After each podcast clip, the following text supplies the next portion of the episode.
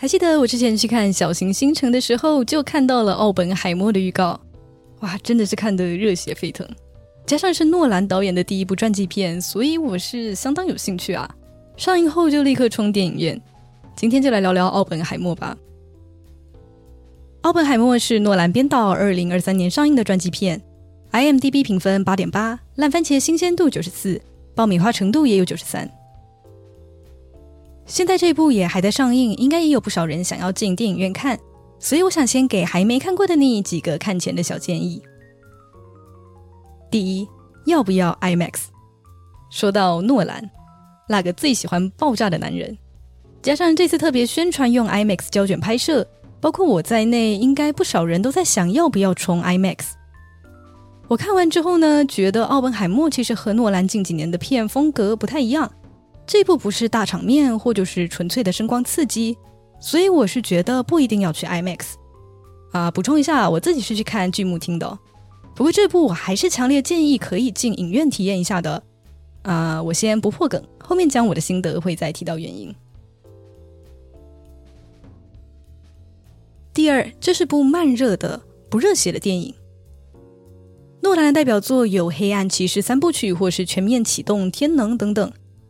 我自己也是因为这些很刺激的片而认识诺兰的。但奥本海默呢，和这些电影的风格啊完全不同。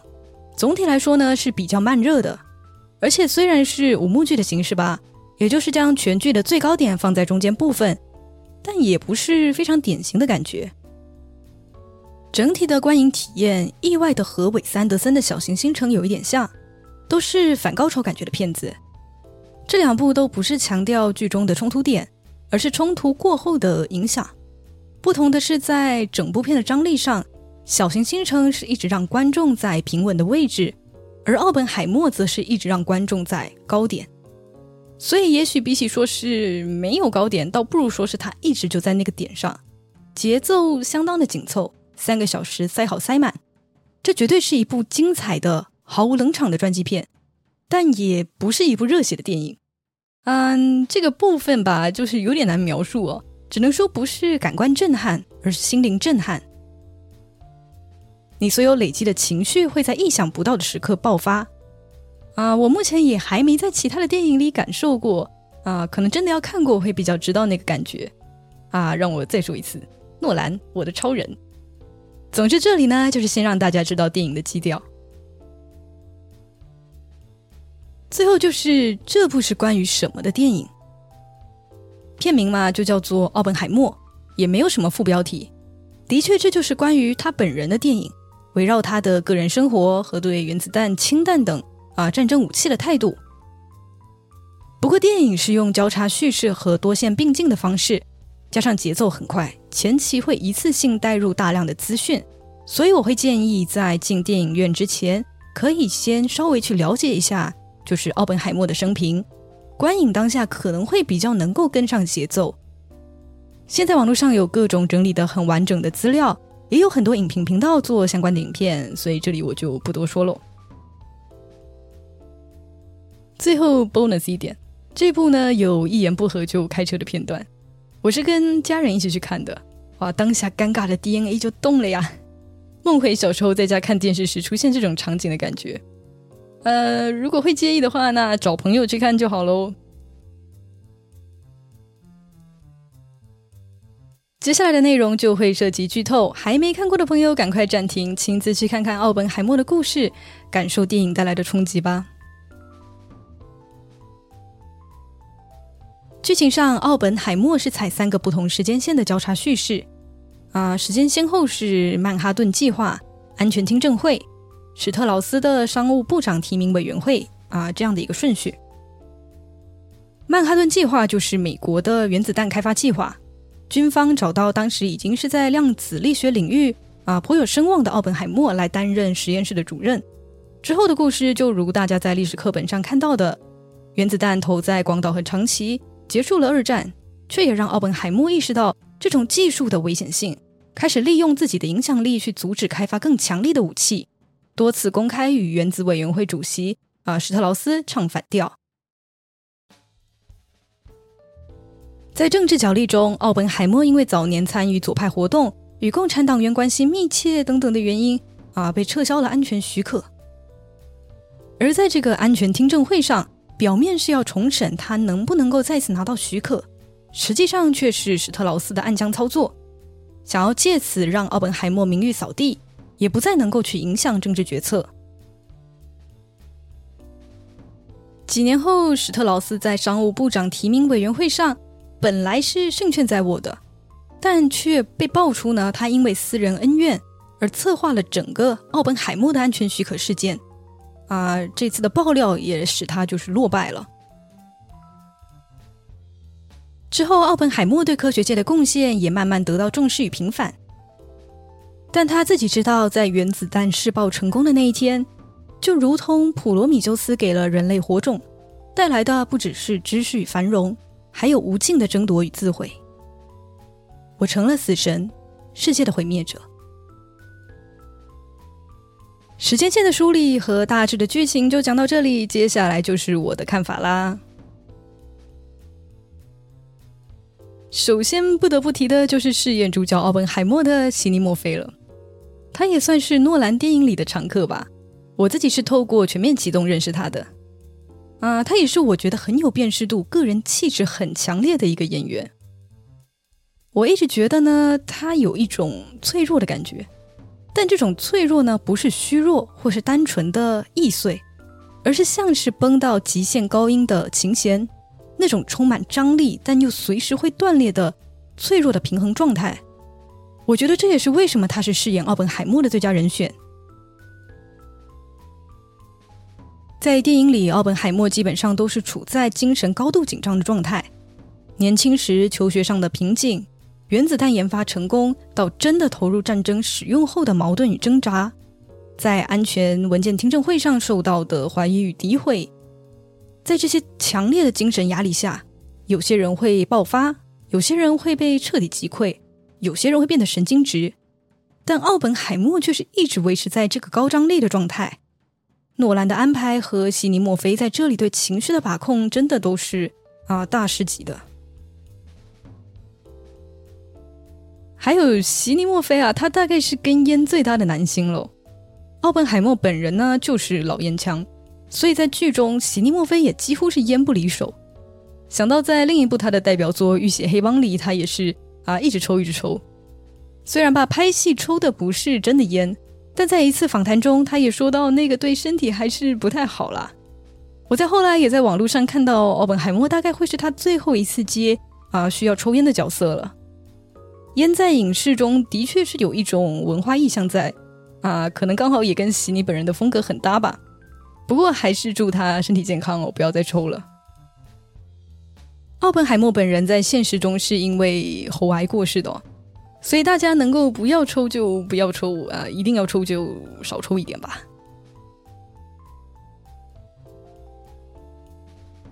接下来呢，讲讲我对电影本身的看法吧。前面我提到，在 IMDB 和烂番茄上，奥本海默都收到压倒性的好评。对于这点，我其实有一点点意外。我觉得这一部如果不是诺兰来拍，应该会收到更两极的评价。我自己看起来的感觉呢，是既满意又不满意。先讲我觉得非常精彩的部分吧。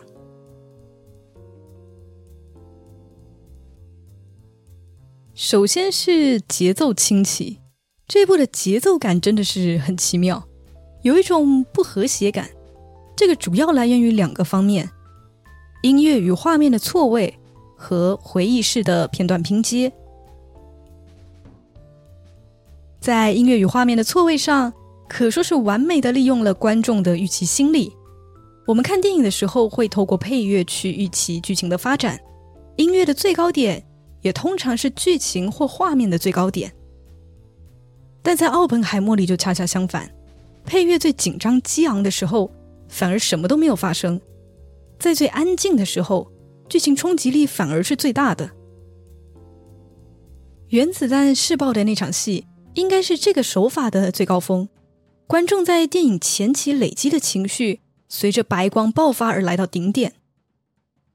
这个时候非常的安静，只有角色们的呼吸声。而在观众情绪稍稍回稳后，紧接而来的爆炸声浪又再次把情绪推上顶点。这里就真的是不得不感叹诺兰的功力。光速比音速快，先看到光亮才会听到爆炸声，在现实中就是很正常的一件事情，但在电影里面就不会这样安排。那诺兰呢，很敏锐的抓到了这个点。电影中的第二次爆炸是在原子弹投在日本之后，奥本海默就是对着群众发表演讲的时候，啊，他喊道：“我们做到了。”我只是很遗憾，我们来不及用在纳粹身上。这个时候，群众歇斯底里的欢呼，这种建立在很多人生命上的欢呼，在强烈的白光后变成混杂着尖叫与欢声的音浪。这种延时也符合战争给人的那种不现实感。奥本海默不是在听到投下原子弹消息的时候，而是在这一刻才真正的意识到。他一手促成的技术带来的必然的后果，这两幕绝对是电影中最精彩的部分。我也是因此强烈建议大家要进影院看，在漆黑的影院里亮起的白光，足够大声的音响，就仿佛你真的在爆炸的现场一样，就是很冲击的那个感觉。我私心觉得那个白光还可以再亮一点哦。再来是这个回忆式的片段拼接，这里的片段拼接不是指三条时间线的跳转，而是一种片段接片段的感觉。上一秒还在狭小的空间，下一秒就跳到骑马的荒原上，有时候甚至还不知道角色们是要做什么。啊，在刚开头吧，奥本海默年轻时的那个时候画面的跳跃感，甚至会感到有一点割裂。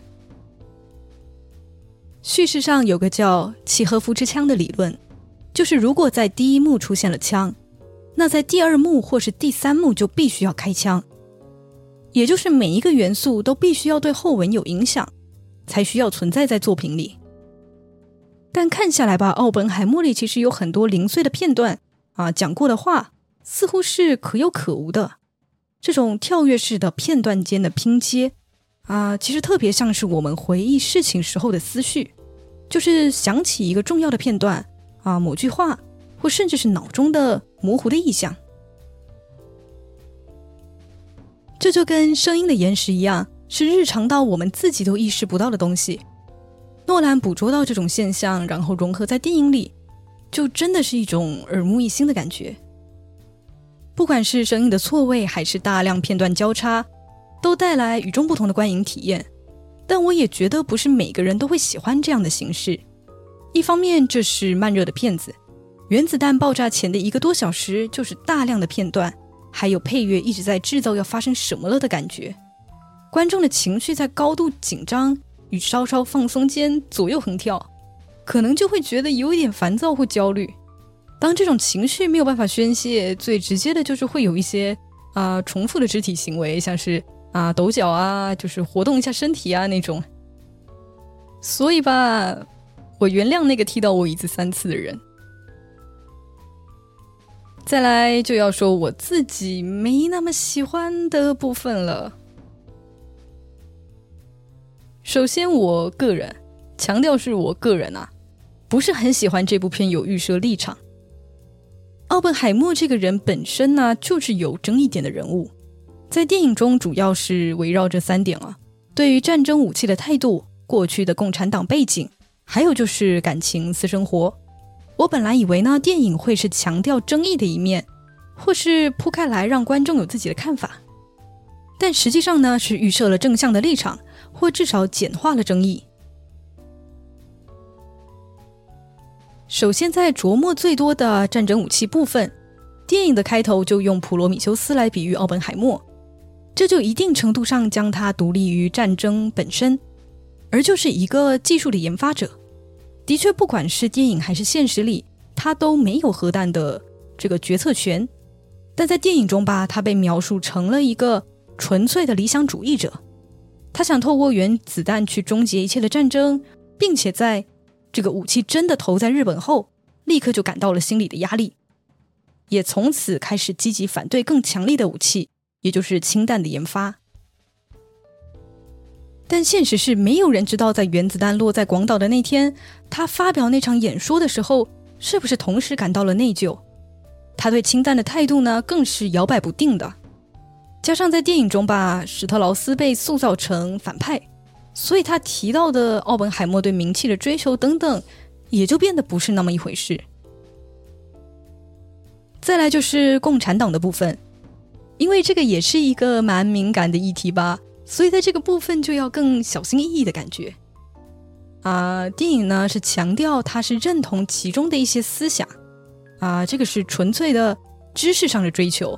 和那些激进共产党人士是不一样的，啊，但是这些吧，同样就是不可知的部分。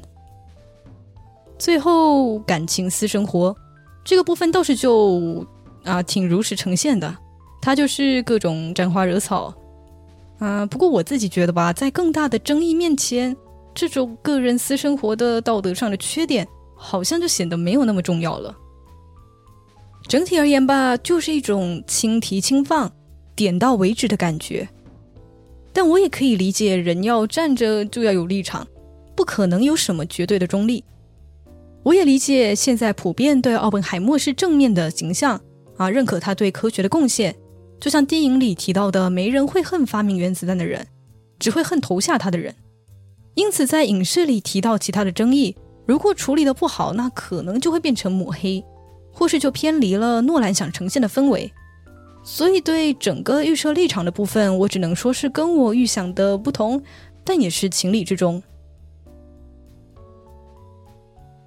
再来人物塑造，奥本海默是诺兰的第一部传记片，这其实是吸引我去看的主因，因为诺兰在我看来是擅长拍事，而不是拍人的创作者，在全面启动和天能里。他都是设计了一个很酷的概念，然后用极强的荧幕表现力把它包装成精彩的故事，但同时在角色塑造上就没有那么的深刻。所以这次要拍传记片这种以人为主的类型，我就很好奇会是怎样的呈现方式。结果嘛，可以说是既满意又不太满意，因为我觉得以传记片来说吧。还是不能说到很深刻。奥本海默和史特劳斯是戏份最多的角色啊，在我看来吧，两个人呢有明显的正邪之分。奥本海默是理想主义者，而史特劳斯则是这个城府很深的政客。嗯，奥本海默的部分就像前面说的，可能有一些考量。史特劳斯的话，最后揭示的部分的确是给了这个角色一些深度。但我还是不觉得到很立体。至于其他角色，就更像是稍稍带过了。片中有大量的科学家登场，比较有戏份的是泰勒。啊，我想不管是泰勒还是中尉，他们存在的意义比较像是带出奥本海默在同事眼中的形象。啊，就是他是一个琢磨不透的人。再来，妻子与情妇。情妇在性格上呢，是和奥本海默比较像的。是比较矛盾的那种人，也许就是因此两人才会互相吸引，却又互相排斥吧。但是在他们的关系的展现上，好像又有一点简单粗暴了。我觉得人际关系中矛盾的最高境界是 “can't live with you, can't live without you”，就像是磁铁的两极一样，互相排斥但又完整了彼此。但电影中的两人吧，像是既想在一起。又不想在一起，啊，这个感觉就有一点微妙。然后那两次的突然飙车，就那时就挺突然的。我其实不觉得这个和剧情或是氛围塑造有什么关系。再来妻子的部分，奥本海默的形象基本就是不太顾家的那种渣男哦。在电影前半呢，其实妻子也是不太顾家的，或是说力不从心吧。他酗酒、送养小孩，特别是在后来接回孩子的时候，他对就是寄养的朋友说：“你要不要领养他？”这个时候反而是奥本海默赶快打断，然后说：“哎呀，这个是开玩笑的。”不过我觉得这个应该一半是真心话。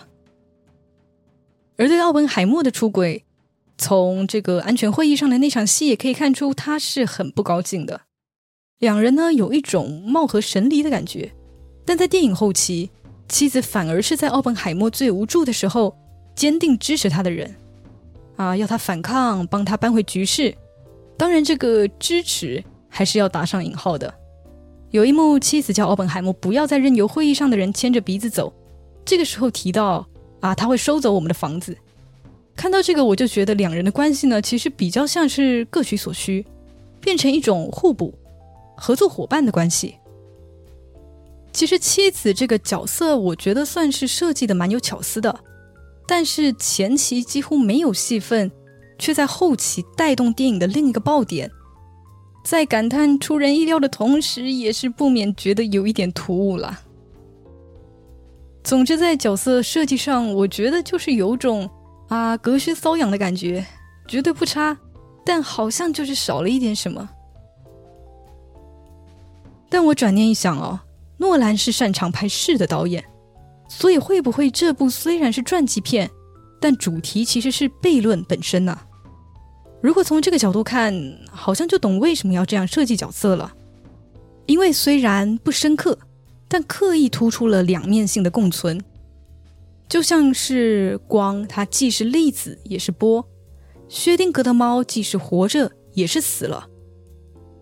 剧中的每个角色展现出的矛盾与反差，就是两面性的表现。任何人和事都是状态的叠加，直到进行观测，才会坍缩成一个结果。我想，奥本海默在自己微观的世界中，啊，是习惯这种思考方式的。所以，不管是在政治上、武器开发上，他都接受互斥的并存。但是旁人吧，是难以理解的。我想，诺兰想强调的就是这种悖论的感觉吧。当然，我也看到不少影评认为角色塑造非常优秀啊。我承认啊，我刚出电影院的时候其实是有一点懵的。嗯，我只看了一次，所以也许是我漏看了什么吧，或者是我预设我自己想看到什么。啊，但是吧，随着我写着写着，我好像也能 get 到导演想表达的喽。最后，喜闻乐见评分环节，奥本海默我给满分五分里的四分。如果单论剧情和角色本身哦，我可能只会给三分。但在画面和手法上，真的是绝对的艺术，是另一个层次的观影震撼，所以我要多加一分。